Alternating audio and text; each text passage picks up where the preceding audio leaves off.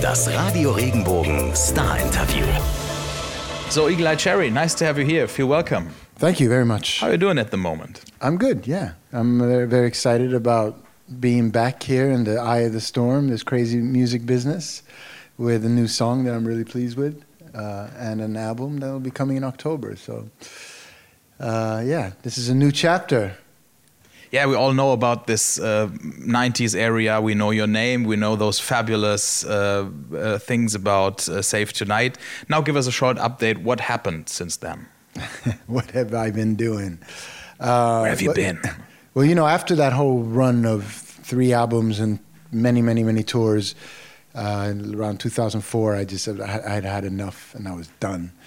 And when it came time to release this album, I I knew everybody was going to ask me where I've been, so I, I made a, a, series of films, kind of a mockumentary that uh, a film crew is looking for Eagle Eye Cherry, and I put out those films on on uh, my Instagram and my YouTube page and everything, and and uh, and I just played around with the whole idea. So basically, I really made a point of disappearing. I'd uh, I thought I'd take a small break, but then I just loved it so much that I, I just stayed away. But then I started missing music and missing playing live and getting on stage, and uh, started thinking about making a new record. Um, since the last album, it was in 2012, I yeah. think. So you had a break of six years, and yeah. now we're looking forward to a new one. Um, what uh, what uh, will come to us? What's um, happening? I haven't reinvented myself. I'm still definitely into my own thing, but it's it's definitely. I think Streets of You gives you a good flavor of where the album's going to be. Um, so it's still you know, lyrics and melody is a focus, and the band is playing the music. Uh, but it's it's a pretty positive album, and uh, it's a lot of songs about uh, embracing the new, moving on, leaving the old behind. So it all kind of somehow I didn't realize until I was finished with the album. I go, oh, okay, that kind of reflects where I'm at in my life. So I'm just kind of you know getting back into the world and doing my thing. Sounds like you're very lucky with it. we'll see. Ask me. Ask me in a year. okay, yeah, uh, we already uh, we already got the chance to have a small kind of like rehearsal or something like that on that, and uh, we thought uh, quite the same. It sounds like close your eyes and ride through the Swedish landscape with a motorcycle or something like that. It's very much about freedom uh, and and and being extremely free. It's friendly. It's deep. Um, is that what you wanted to show us or to bring to us? Um, I mean, it's not like I'm really consciously saying, okay, this is what I want to say in my songs. My songs kind of, you start from a point of nothing, and then by the end of a few hours, you have something, and then you go, wow, that was good. Um, but I think that that music is something that I grew up with music. A father who was a jazz musician, and music was part of our life. And he, whole family. Yeah. But my father really like he listened to lots of different. My parents listened to lots of different kinds of music, so we grew up listening to everything. And music, the way I grew up, music is part of. It's like food, water, breathing, life, you know. And uh, I think that's what should be reflected in the music that I'm making is the kind of the love of of life and the love of music, and like you said, freedom. And Streets of You, the same name as the album, will be the first single. Is it like a hint or? What will come up? Streets of You is a good flavor. It's like an appetizer before the main course, you know.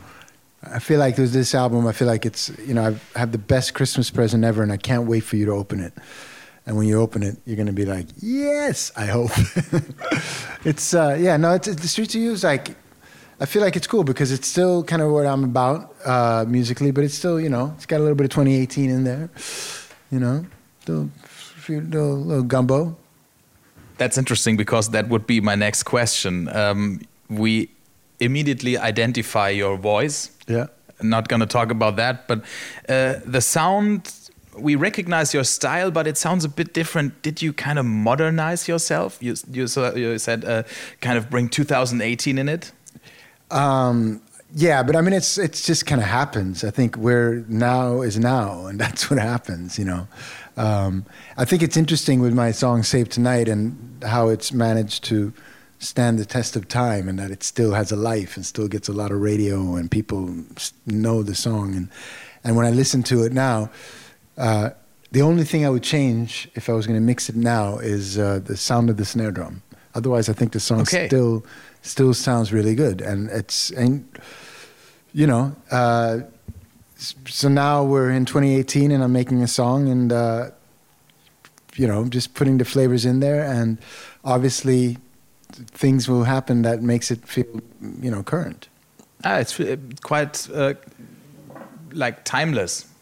When you say you only change uh, the, the Yeah. snare drums, it's quite timeless. Yeah. So I, I hope I'm doing the same thing now. But I, but I think it's it's uh, obviously my, the feeling for me coming out is like being a having been a bear sleeping in a cave, and the whole music scene has changed. You know, and uh, it's it's. Uh, the biggest change, obviously, is as we know with, with uh, you know streaming and uh, the social media and that whole thing. Um, but also, there's a lot less guitars around, you know, in, in modern music.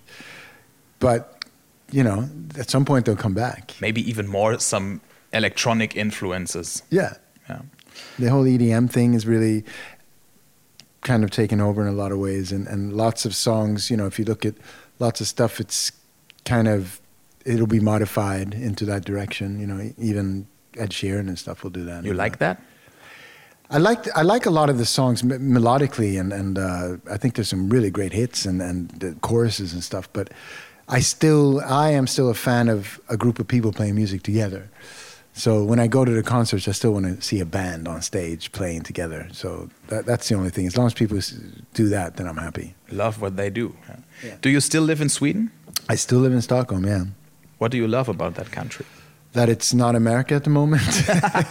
I miss New York a lot. I still go there a lot. I had periods where I was living there again, but now it's so crazy with the world and where it's at, and America is really going nuts. So um, Stockholm feels like a good place. I'm a father now, and uh, what's great about Stockholm is not only is it a beautiful city, but um, it's also a really good music scene there. There's lots of really great musicians and songwriters, and so it feels like it's a good place to be if you want a calmer way of life, but you still need to, you know, do what you got to do. And, and uh, Stockholm gives me both. So you would invite us for vacation or holidays? Yeah, but only in the summer. Okay. In the winter, it's dark, dark, All the cold. time? Yeah, yeah, all the time. It's good for songwriting, and you can start drinking earlier, which is good. okay, I prefer the first one. um, yeah, you surely know um, the Swedish guys are playing the Germans in the upcoming football match at uh, Saturday at the World Championship. Are you interested in that stuff? Oh, I'm a crazy football fan, and I also play a lot of football. I play football several days a week, so I'm going to be watching the game and uh, hoping that you lose. Yeah, that's interesting because uh, you will be the one who maybe kicks out the world champion. That's special. I know. We we saw to it that Italy didn't come to the World Cup, so we could do it again. But um, I'm very happy. By then, I've left Germany. I'm really happy I don't have to be in Germany to watch the game. That would be would be hard. So yeah. So I'm gonna yeah I'll be in safe safer territories when the game is played. Okay, um, then we heard about your sister doing this cooking show on the British television with Andi, I think. Yeah, that was several years ago. Uh, does your uh, family have a special talent with that, or is it just her doing that thing? She's the best. She can cook. Okay. Really cook. Uh, Tatia is also very good at cooking. I cook, uh, but I'm not on that high level, but I do cook good food. But my sister is like on another level. So she was living in Stockholm for many years. They just moved back to London a couple of years ago, and I really miss the food. So if you two come together, she's the one who makes the food. Well, no, we do cook. Yeah, I mean, part of like with our family, the cooking, which is kind of what she was capturing in the TV show, but the cooking is part of the party. So we're not about someone is in the kitchen cooking and then everybody eats and waits for them to finish the food.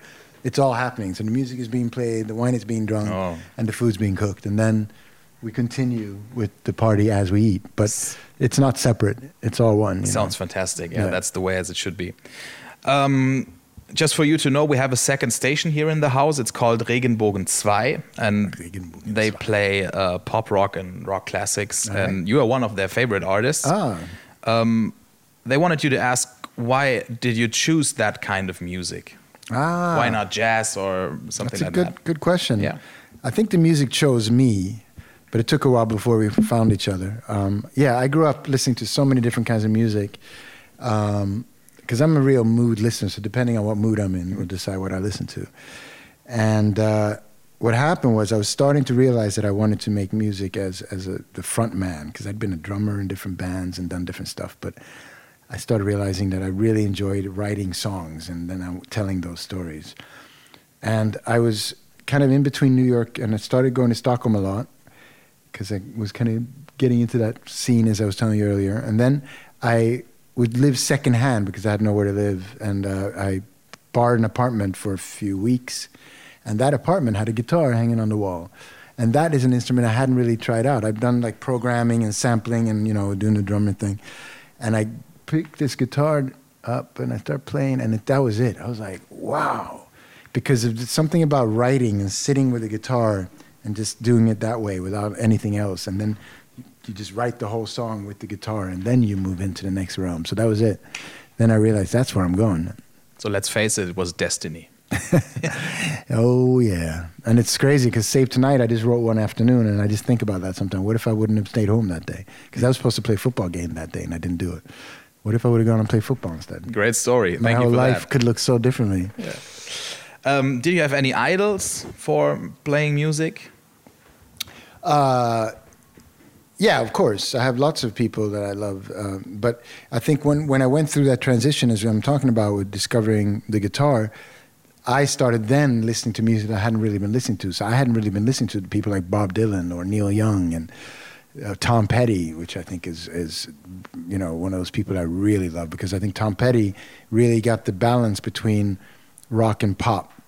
That he had he had a real pop sensibility in his songwriting, but he was still in that kind of American rock package, you know, uh, and uh, yeah. So the, yeah, the list goes on. But but uh, Kurt Cobain is another one of those people that I think, if you strip his songs down, he really did write like pop songs, but you know, it was hard, angry rock. Uh, I hoped you would mention uh, Carlos Santana because uh, I hope you take it as a compliment, but I think uh, you kind of look like him if he was your age. Um, Yeah, I- and you worked together with him at this unbelievable comeback album, Supernatural. Yeah, that was talk about comebacks, huh? Yeah. Let's see if I can if I can match that. There was not that one I wanted to go, but okay, if you want to yeah, do it. That was a hell of a comeback. Yeah, no, it's it's it's funny because when they contacted me and Carlos Santana wanted to work with me, I think most of us that were on that record, we all said yes because of the respect and the love for him as a musician. But at the time, yeah, he he had his fan base and he was you know an established artist. But I did never expect that he was going to sell over 20, 20 million albums. So. Um, that was a, a real bonus to have on top of everything to get the experience of actually you know the producers was the Dust Brothers who were really hot at the time so I wrote the song with them and then going into the studio with Santana and then coming out of there and then watching these record sales just go crazy. I was like wow. And I don't have to do any promotion. It's like yes. It was he, great. he was an interesting colleague working with. yeah, he was um, is a fantastic person, and uh, he reminded me a lot of my father because my father was very kind of spiritual about his relationship to music, and Carlos is, you know, you, you could sit with him, and it's like sitting with a wise man, and just you know sitting quietly listening to him. Uh, yeah, no, he, he's a very special person. He said that one, and I love every musician who says that. He's just there's what- just one thing I wanted to do. It's to bring people people together and to give them joy. Yeah. and that's what I felt. It's great, just Yeah. great. Yeah. Okay, um, now we're looking forward uh, here in this region of Germany. Guns N' Roses and the Rolling Stones are uh, the two biggest rock acts playing in Mannheim and Stuttgart soon. Um, you have any experiences with them?